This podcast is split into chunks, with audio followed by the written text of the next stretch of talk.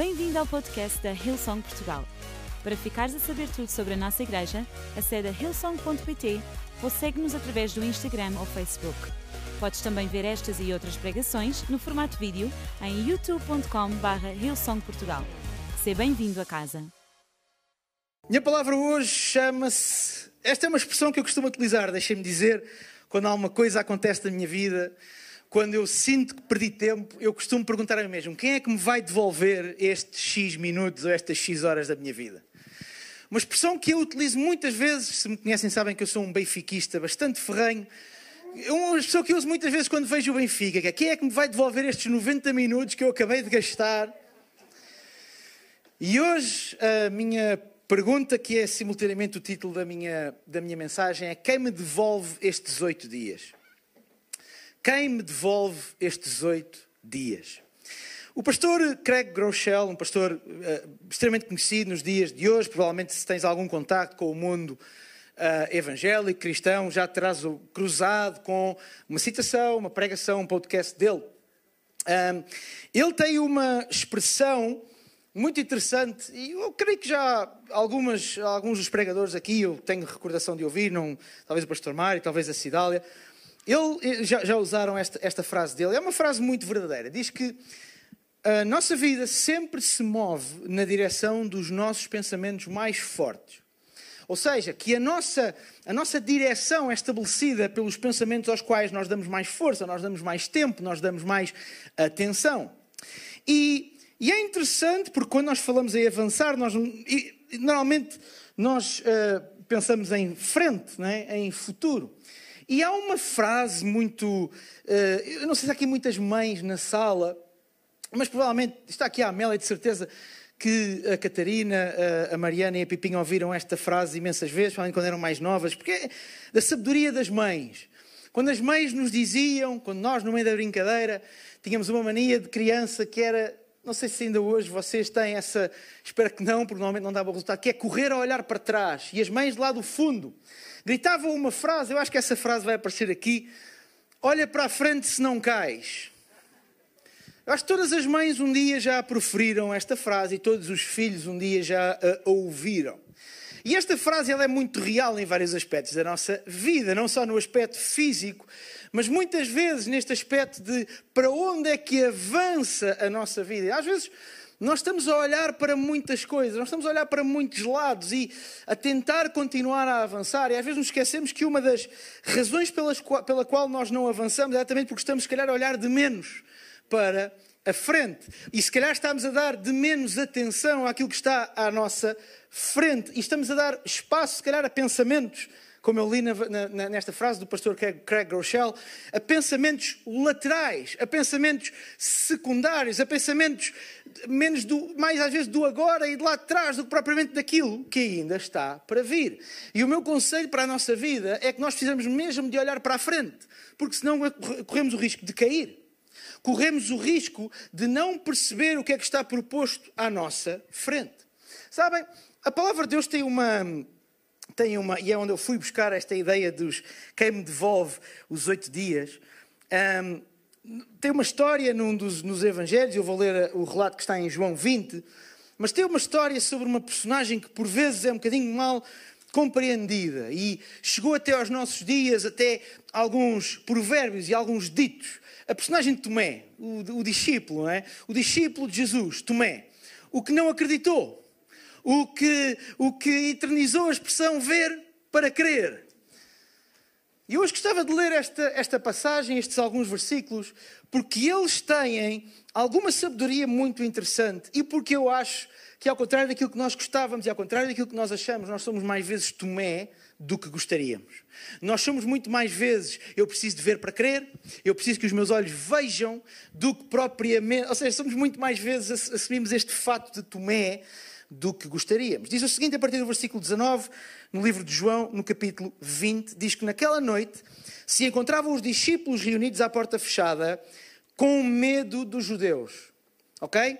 Sublinhem isto na vossa mente. Com medo dos judeus. Quando surgiu, há que dizer que Jesus já tinha morrido nesta altura e já tinha ressurgido, e nesta altura nenhum dos discípulos tinha tido um encontro com Jesus depois da sua. Uh, quer dizer, tinha havido no caminho de, de, de, Mas a maior parte deles juntos, Jesus não tinha aparecido. A maior parte deles não tinha visto ainda Jesus fisicamente. Eles estavam fechados numa casa com medo dos judeus. E Jesus surgiu no meio deles e disse-lhes: A paz seja convosco. Saudou-os, mostrou-lhes as mãos furadas pelos pregos da cruz e o lado que tinha sido furado pela lança, conforme está descrito nos, também nos Evangelhos. E qual não foi a alegria deles ao verem o Senhor? E tornou a falar-lhes: A paz seja convosco, assim como o Pai me enviou, também eu vos envio. E soprou sobre eles e acrescentou: Recebam o Espírito Santo. Se perdoarem a alguém os seus pecados, perdoados ficam. Se se recusarem a perdoá-los, ficarão por perdoar. E um dos discípulos, Tomé, não se encontrava ali com os outros. Mais tarde, quando teimaram com ele, é interessante o verbo que é utilizado, o verbo teimar, e dizendo, com ele dizendo: Vimos o Senhor, ele replicou: Não acredito, a não ser que veja as feridas dos pregos nas suas mãos, ponha os dedos nelas, ou seja, a não ser que eu veja, a não ser que eu toque e toque com a minha mão na, na sua ferida do lado. Passados oito dias, os discípulos estavam outra vez juntos e nessa ocasião Tomé encontrava-se também presente e as portas estavam fechadas, muito provavelmente pela mesma razão de, do versículo 19, porque eles tinham medo dos judeus, medo da repressão, medo pelas suas vidas, a verdade é esta. E, tal como antes, Jesus apareceu no meio deles e disse: Paz seja convosco. E depois disse a Tomé: Olha, coloca o teu dedo nas feridas das minhas mãos e coloca a tua mão no meu lado. Não continues descrente, acredita. Ao que exclamou Tomé: meu Senhor e meu Deus. E então Jesus observou-lhe: Tu crês porque me viste, mas benditos os que não me viram e mesmo assim creem. É, ser francos, é muito mais fácil acreditar numa coisa que nós vemos do que numa coisa que nós acreditamos. É ou não é verdade? O sentido, não é por acaso que Tomé disse, a não ser que eu veja com os meus olhos e a não ser que eu toque com as minhas mãos, o sentido, ou os sentidos aos quais nós damos mais importância, é exatamente aquilo que nós vemos e, eventualmente, aquilo que nós tocamos. A nossa visão, a nossa vista e o nosso tato. E foi por isso que Jesus chegou ao pé, Jesus chegou ao pé de Tomé e a primeira coisa que ele fez foi mostrar-lhe: Está aqui, estás a ver? Sou eu. Se tiveres dúvidas, sou mesmo eu. Olha, coloca, anda, põe aqui o teu dedo, anda, põe aqui a tua mão na minha ferida, na ferida que eu tenho na lateral do meu corpo. Porque Jesus sabia como é que o ser humano funciona perfeitamente. E sabem, da mesma maneira, a nossa tendência no nosso dia a dia é querer naquilo que nós vemos por cima de tudo o resto. Crer naquilo que os nossos olhos nos dizem por cima de tudo o resto. Ora, eu não sou mágico. E a maior parte dos mágicos também não. Eles não fazem magia. Eles fazem uma coisa chamada, como é que se diz? Estava a faltar a expressão, mas a, a, a ilusão ótica. Eles trabalham muito com ilusão ótica. Com a ilusão, com levar as pessoas a olhar para um lado e fazer alguma coisa acontecer no outro.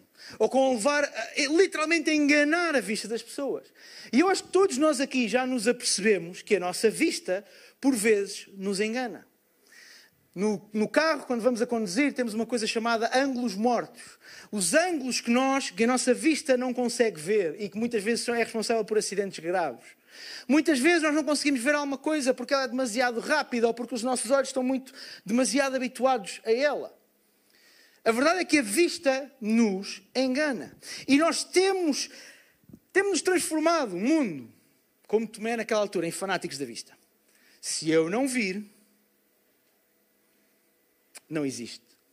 Se eu não vir, se os meus olhos não tiverem olhado e processado a informação, então não existe. E é isto que nós somos ensinados. É isto que nós somos levados a, a colocar em funcionamento na nossa vida. Eu quero-vos dizer uma coisa. Aquilo que Jesus aqui nos está a, a, a dizer é aquilo que depois o apóstolo Paulo escreve em 2 Coríntios, numa, numa, numa, numa passagem que é bastante mais conhecida até. Quando ele diz para nós andarmos por fé e não por vista. Aí no livro de 2 Coríntios, no versículo, capítulo 5, no versículo 7. Para andarmos pela fé e não pela vista. E quando a Bíblia nos coloca perante opções, ou seja, nos coloca perante, temos de um lado uma coisa e do lado outra, às vezes é interessante nós pararmos para perceber porque é que a Bíblia colocou uma coisa de um lado e uma coisa de outra. Porque talvez muitas vezes elas não sejam compatíveis. E não são. Porquê? Porque nós formos ver, nós, se nós formos ver, por exemplo, qual é a definição de fé, nós vamos perceber. Mas antes de ir à definição de fé, deixa-me dizer-te uma coisa. No versículo 19, e foi por, não foi por acaso que eu disse, olha, sublinha isto. Diz que os discípulos estavam fechados com medo. Com medo. E eu acho que por vezes, durante a. a, a se vocês quiserem, não quero fazer uh, teaser de coisas que já aconteceram ainda por cima meu, minhas, mas durante o confinamento eu preguei uma mensagem chamada Medo Bom, Medo Mau. Porque há, às vezes tendemos a colocar todo o medo na mesma caixa. E eu, na altura, contei o exemplo dos meus dois filhos. Eu tenho dois filhos com dois anos e meio de diferença. O Josué, o mais velho, é um miúdo que tem medo no sentido de ser muito cauteloso e cuidadoso. E o meu mais novo, o Manuel, é. Agora está melhor porque nós fomos ensinando, mas era a coisa mais inacreditável, que ele não tinha medo de nada. Ele atirava-se, ele, ele subia, ele descia. Ainda hoje, o meu filho mais novo, com dois anos e meio, menos que o irmão, vai a sítios que às vezes o irmão só vai porque o irmão mais novo foi. E às vezes eu dou graças a Deus porque o Josué é um bocadinho mais cauteloso. Mas também é, é, é, verdade que há alturas na Bíblia em que nós precisamos um bocadinho mais de fogo e ter essa coragem de ir. Ou seja, há medos bons que nos impedem de fazer disparates. Há medos bons que nos impedem de tomar más decisões. Há medos bons que nos impedem, impedem de nos ferir ou de nos colocarmos em situações de enorme risco. E o que os discípulos tinham era um medo bom, porque estava, aquele medo fez com que eles provavelmente não tivessem sido todos mortos naquela altura. O cuidado deles fez com que, provavelmente, como depois aconteceu, muitos deles tivessem espalhado pelo Médio Oriente, chegado a pontos mais remotos do globo e levar o Evangelho. Porque conseguiram sobreviver àqueles primeiros dias. E se tu achas que o, fé, que o medo mata a fé, lembra-te que Jesus apareceu quando os discípulos estavam cheios de medo. O que mata a fé não é o medo, e o apóstolo Paulo depois explica isso bem. Quando nos diz para nós não ter. É interessante porque a Bíblia fala-nos em nós não temos um espírito de medo e não nos diz para nós não termos medo. São duas coisas diferentes. Ter um espírito de medo é viver debaixo do medo. Ter medo é uma coisa absolutamente natural. Ter receio, epá, eu, eu talvez não vou fazer aquilo. Eu tenho medo de me aleijar. Eu tenho medo disto. Epá, eu não... Uma coisa é tu viveres a tua vida. Uma coisa era se por causa do medo os discípulos tivessem ficado até ao fim dos seus dias fechados naquela sala. Isso era espírito de medo. Agora, numa altura em que se procuravam, como inclusivamente fez com que Pedro tivesse negado três vezes a Cristo. Porquê é que Pedro negou três vezes a Cristo? Medo. Ele tinha medo que o mesmo Cristo estava a passar ali, a carregar a cruz. Ele teve, ele teve medo de ter o mesmo destino de Jesus naquele momento. E foi por isso que ele fez uma coisa que nós olhamos assim, que horror! Como é que ele negou? Ele negou porque ele teve medo que, espera aí, se eu disser que sim, eu era onde estava com Jesus, eles arranjam em três minutos uma cruz para mim e eu vou já a seguir. Este medo bom de nós precisamos de preservar, porque nós temos uma comissão para cumprir. Nós temos este id por todo o mundo. A tradição, a Bíblia não nos, não nos conta exatamente o que é aconteceu a todos eles. Há muita especulação. A tradição cristã nos conta que a maior parte deles, que aliás dá-nos a entender que o, último, o único que chegou a ver isso foi depois o, o apóstolo João, o escritor de Apocalipse. E a, tradição diz-nos que muitos deles morreram a pregar o Evangelho em sítios tão uh, distantes como a Índia ou até já mais para este lado da Europa, para aquilo que hoje é a Europa Ocidental. Porque eles tiveram medo naquele momento, mas o medo não era um espírito de medo. E nós às vezes achamos, e sabe, sabe o que é que eu acho? Nós calamos a fé porque sentimos medo, só que sentir medo é uma coisa super natural. É normal nós até termos fé e termos medo ao mesmo tempo. A grande questão não é livrarmos-nos no medo, mas é livrarmos-nos do espírito de medo. No momento em que o medo se torna um espírito e se torna uns óculos com os quais nós vemos a nossa vida, é a altura de nós, nós então sim recuarmos nesse lugar que o medo tem na nossa vida. Agora, ser cauteloso, saber entender o que é um risco, é das melhores capacidades que Deus nos deu. O que é fé? Sabem, depois lá mais à frente em Hebreus, a Bíblia diz-nos o que é fé. Vai aparecer ali atrás. Diz: a fé é o firme fundamento das coisas que se esperam. O que é que é uma coisa que se espera? É uma, coisa, uma novidade, é uma coisa que não existe. Uma coisa que se espera é uma coisa que não existe agora. É, e diz mais ainda, diz que é a prova, noutras traduções, a certeza daquilo que ainda não se vê.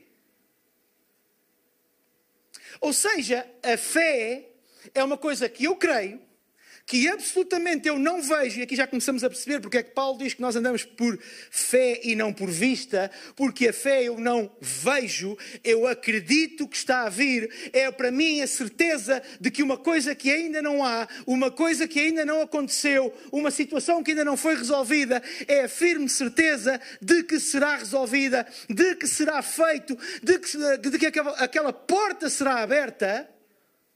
E a fé é isto. Eu ainda não vi, mas eu acredito.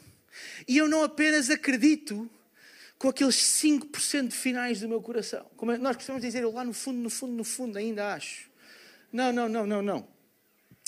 Eu tenho uma firme convicção de que aquilo que eu ainda não vi é realidade, mesmo que ainda não seja nos meus olhos. Eu tenho a firme certeza de que aquilo que os meus olhos não veem, aquilo que às vezes a circunstância me diz, bom, eu não estou a perceber muito bem como é que aquilo que eu creio vai acontecer, mas eu creio. Isso é fé. É por isso que são duas coisas distintas. É por isso que fé e vista são antagónicas. E é por isso que Jesus, que, que, que, a palavra de Deus nos convida a andarmos por fé, por aquilo que nós acreditamos, por aquilo que nós, nós temos a certeza que vai acontecer, mesmo que ainda não tenha acontecido. Nós andamos por isso e não por aquilo que nós vemos. E nós sabemos quantas vezes é difícil manter a certeza de que algo vai acontecer quando tudo à nossa volta diz é impossível. Não dá. É óbvio. Vê as circunstâncias. Liga aos pontos. Ser inteligente. Não vai acontecer. Nós deixamos que a fé a voz da fé, a semente da fé, se vá calando na nossa vida, vá diminuindo. E nós começamos a andar por aquilo que nós vemos. E nós começamos a andar por aquilo que nos é dado a conhecer do dia de hoje. E tiramos os olhos do amanhã. Deixamos de olhar para a frente, como as nossas mães nos diziam, e começamos a olhar para as circunstâncias de hoje. E de facto, a maior parte das vezes que nós olhamos para hoje, para o lugar onde nós temos os nossos pés agora, e depois ousamos levantar os nossos olhos para a frente, para onde um dia alguma coisa dentro de nós nos disse: Tu vais conseguir, tu vais chegar lá. Nós olhamos assim assim: Como? Como? Não é possível. O lugar onde eu tenho os pés agora. Sabem porquê? Porque todas as empreitadas são demasiado grandes antes de nós nos dedicarmos a elas. Tudo. E esta, esta questão da vista e da fé, a vista é usada nada mais, nada menos do que para bloquear a nossa fé e para nos obrigar a ficar onde nós estamos. Porque o mais comum é haver uma enorme incompatibilidade entre onde eu estou agora e aquilo que eu creio que um dia pode acontecer na minha vida. E, aquilo, e isso nota-se na linguagem. Porque quando nós estamos cheios de fé, aquilo vai acontecer. E quando a fé começa a ficar mais pequena, aquilo pode acontecer. E quando a fé começa a diminuir ainda mais, aquilo talvez venha a acontecer. E quando a fé ainda diminui, diminui mais, nós começamos a dizer: epá, eu sei que é difícil, mas quem sabe? E quando ainda diminui mais, o pouco que nós ainda ousamos colocar os nossos olhos lá na frente, nós começamos a resignar-nos ao facto de que, olha, se calhar não vai mesmo acontecer. Se calhar não vai mesmo acontecer. Nós somos convidados a andar, pensar e decidir, não com base naquilo que nós vemos, mas com base naquilo que nós ainda não vemos. Naquilo que nós ainda esperamos, mas que sabemos que Deus vai abrir, que Ele vai providenciar e que Ele vai fazer. Um pastor muito amigo desta casa, o pastor Carlito Pais, ele esteve aqui há algum tempo antes da, da pandemia, inclusive a pregar em pessoa, mais do que uma vez já. Há uns anos eu ouvi uma frase, eu não sei se a frase é dele, mas eu ouvia pela primeira vez dele. O pastor Carlito Pais, da, da Igreja da Cidade, na, na, em São José dos Campos, que tem um trabalho incrível, não só naquela cidade, mas em outros lugares do Brasil. Ele diz esta frase, ficou-me na memória para sempre: Quem se adianta, governa. Quem se adianta, governa. Aquela frase ficou-me na memória para sempre. Sempre me lembro, e muitas vezes me lembro dessa frase. E é uma frase certeira. Agora diz-me uma coisa: o que é que é. O que é que é a minha vantagem? Qual é a minha vantagem?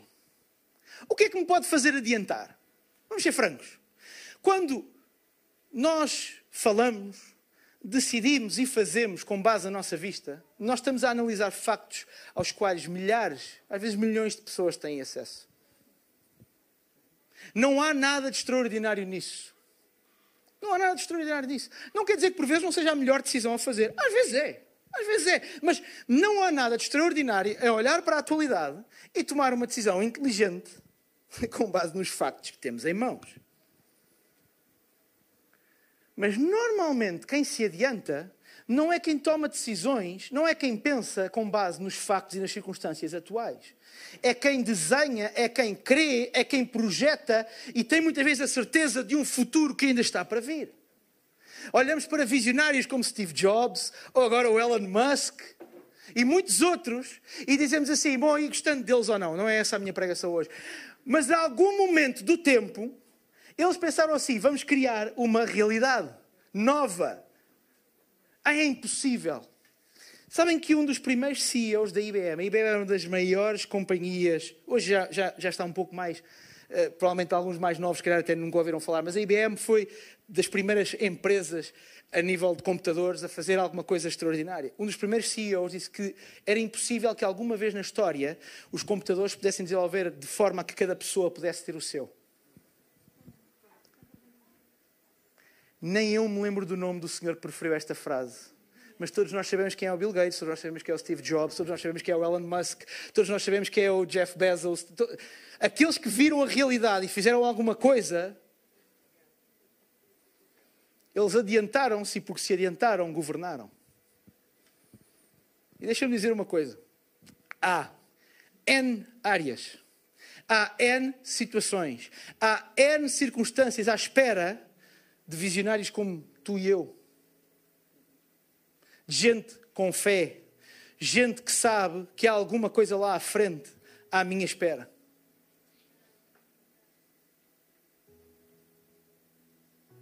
Há em todas as áreas do mundo. Não acho que está tudo inventado, nem que está tudo feito. Não acho que todas as portas já se abriram na tua vida, porque não se abriram. Nem perto nem longe continua a olhar para a frente e a acreditar em fé que, mesmo que a circunstância atual não reserve nada de bom no hoje, há alguma coisa à tua frente, proposto à tua frente, para a qual tu olhas, tu até podes pensar, não faço a mínima ideia como vou lá chegar agora, mas ei, se Deus me deu este sonho, se Deus me deu aquela palavra, se Deus me está a abrir esta porta, sabes o que é que eu vou fazer? Eu posso não estar a ver como, mas está a aparecer esta oportunidade, se está a aparecer este sonho, eu vou persegui-lo. Eu vou atrás dele. É engraçado porque na Bíblia às vezes faltam-nos medidas de tempo. A Bíblia muitas vezes não nos diz, nos Evangelhos isso acontece muito. A Bíblia nos diz uh, que Jesus passou X dias no deserto, a Bíblia nos diz algumas coisas, mas em termos da cronologia, da sequência dos acontecimentos, os, os, quem escreveu não se preocupou nunca muito em dar-nos X dias depois, dois meses depois. Há até algumas dúvidas, e provavelmente uh, fundadas, de que a forma como os evangelhos nos são apresentados sejam, em muitos casos, cronológicos, ou seja, por uma ordem de acontecimentos. Mas é interessante que nesta situação em comum, a Bíblia diz que passados oito dias. E para vocês, oito dias pode não ser nada. É oito dias hoje, quer dizer, as semanas passam a correr. É não é? Às vezes os anos passam a correr. Mas se nós nos lembrarmos que oito dias, se pensarmos que, por exemplo, é comumente aceite que entre a ressurreição de Cristo e a sua ascensão aos céus passaram 40 dias, oito dias é um quinto do tempo. Se pensarmos que a esperança média de vida hoje andará perto dos 80 anos, oito dias são 16 anos. Oito dias são 16 anos. E aquilo que olhamos para Tomé, ele só perdeu oito dias. Não, ele perdeu um quinto do tempo entre a ressurreição e a ascensão de Jesus. Um quinto. Imaginem o que era perderem um quinto da vossa vida. Entre eu não acredito, só quando eu vir com os meus olhos, só quando eu tocar com as minhas mãos só quando eu tiver a evidência na minha vista ou no meu tato é que eu vou. Imaginem o desastre que é perder 16 anos. Há uma má e há uma, há uma má notícia, foi a que eu acabei de dar. Mas há uma boa notícia. É que a atitude de Jesus para Tomé foi tudo menos acusatória. E provavelmente nós estamos aqui neste lugar, já fomos Tomé muitas vezes. Oh, quantas vezes nós já fomos Tomé? Não, Senhor, nem pensar. Eu sei que alguns no meu coração, aquele sonho, um dia aquela palavra, um dia. Mas eu não estou a ver como é que isso vai acontecer.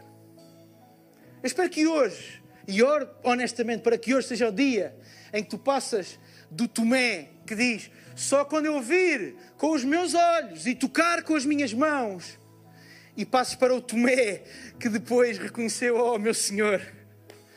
Eu imagino, eu imagino o que passou pela cabeça de Tomé, mas porquê que eu duvidei? Porquê que eu duvidei? Porquê? Afinal é mesmo Jesus. Afinal é mesmo com Ele que eu estou. Ele está aqui à minha frente, eu estou a tocar nas mãos dele, nas, nas feridas dele. Eu estou a tocar na ferida dele do corpo, lateral. Meu Deus, afinal era mesmo Jesus. Porquê é que eu não acreditei? Porquê é que eu não acreditei? E Jesus não lhe disse: Ah, Tomé, tu não mereces, porque tu duvidaste. Tu duvidaste, tu não mereces. Não, disse assim: Tomé, se tu que precisaste de ver para crer és abençoado, imagina os que vão acreditar, mesmo sem nunca tendo tocado lá nas, nas minhas feridas ou aqui. Foi esta a atitude de Jesus. E há duas coisas que eu gostava que tu saísses deste lugar hoje. Reaviva aí o teu sonho, rápido. Volta a colocar-lhe fogo. Se Deus já te deu alguma coisa no teu coração e se calhar está adormecida, ou se calhar tu estás a olhar para as tuas circunstâncias e dizer: Não faço ideia, não sei, eu não sei como é que o Senhor pensa fazer acontecer isto na minha vida. Ei, reaviva isso, lança fogo nisso. Porque Deus é o Deus dos caminhos impossíveis. Deus é o Deus das improbabilidades. Deus é o Deus das impossibilidades. Deus é o Deus de usar as pessoas que ninguém dá nada por elas. Deus é o Deus de usar as pessoas que não têm condições nenhumas. Eu nem vou, já não tenho tempo, mas temos ir de Gênesis a Apocalipse. Posso-vos dar os exemplos todos que vocês quiserem. E reavivares isso. Mas hoje tu se calhar estás aqui neste lugar e tu olhas e assim, ah, eu já perdi algum tempo. Eu já perdi algum tempo entre olhar para o hoje e para as circunstâncias e, e, e não acreditar que hum, eu, eu já perdi algum tempo. Será que eu ainda vou a tempo? É claro que vais a tempo. É claro que vais a tempo. É claro que vais a mais, mais do que a tempo. E até podes estar neste lugar, não sei se está aqui alguém com 80 anos, pode estar aqui neste lugar, ter 80 ou ter 85 ou mais. E ainda vais mais do que a tempo de acreditar, na, não naquilo que tu vês, mas de avançar com base naquilo que tu crês. De avançar com base naquilo que tu sabes que Deus vai fazer.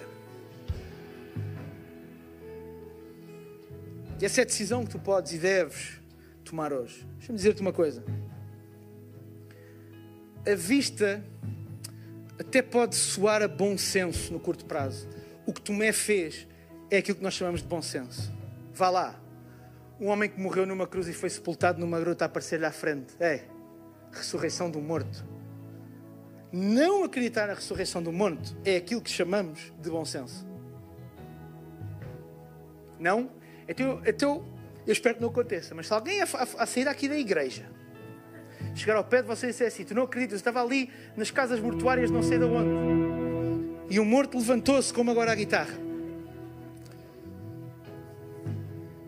Eu, gostava de ver a tua reação. Sério, gostava. É? Ligávamos para o 112 e dizia assim: Olha, tragam aquelas ambulâncias e aquelas camisas brancas. É? A gente agarra aqui atrás para levar as pessoas para o manicômio. Tomé teve o bom senso, mas sabe uma coisa? O bom senso no curto prazo muitas vezes é a mediocridade no médio e no longo prazo.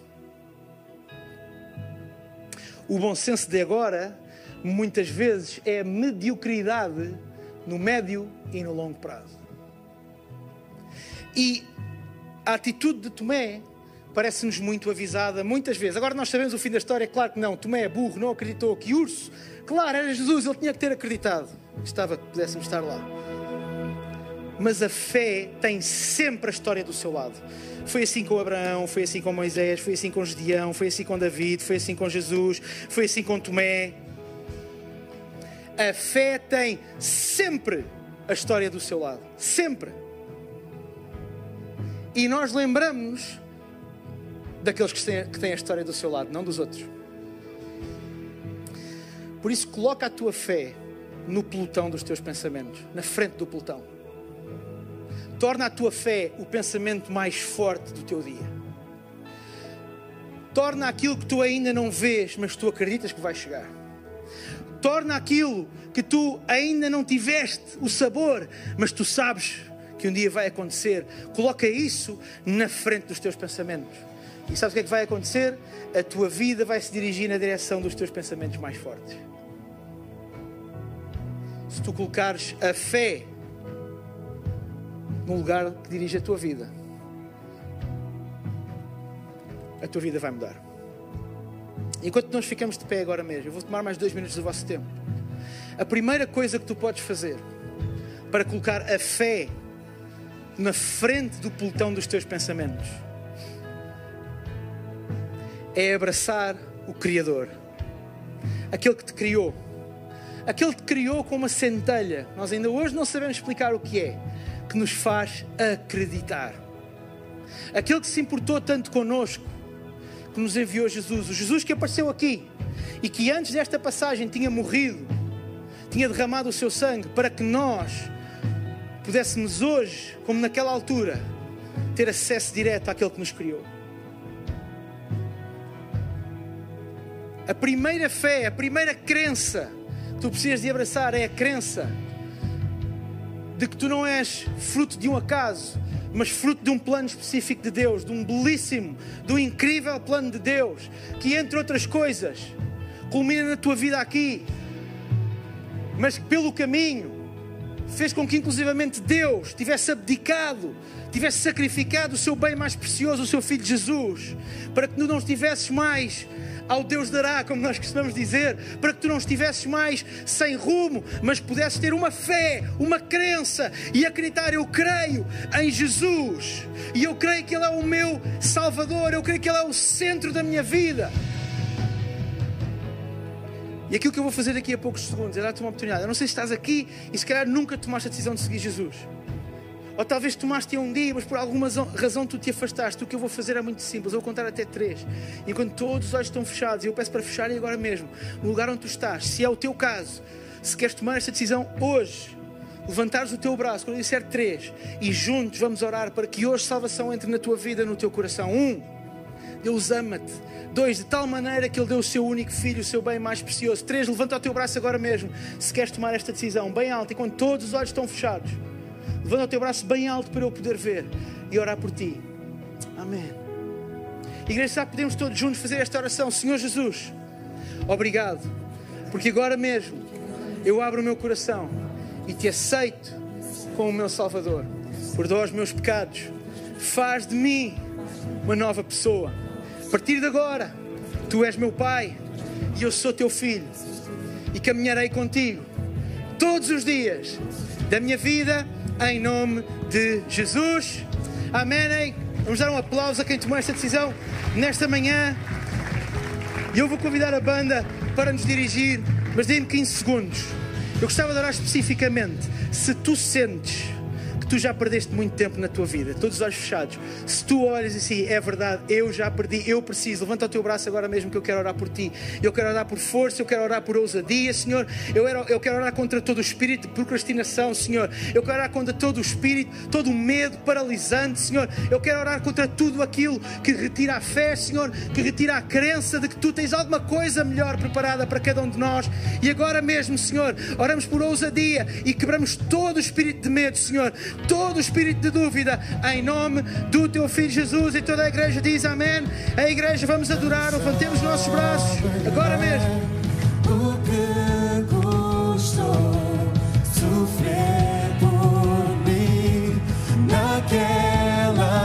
Cruz, não saberei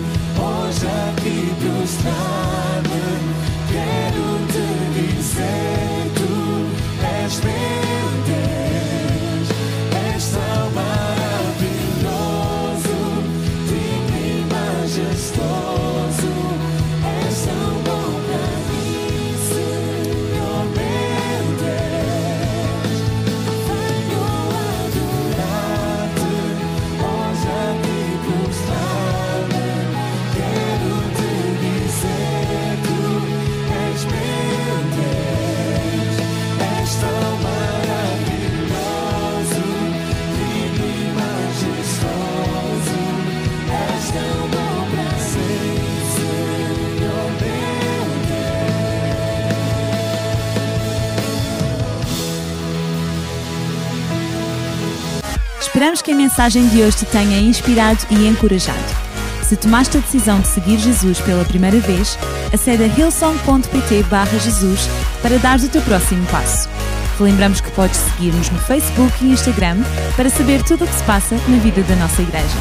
O melhor ainda está por vir.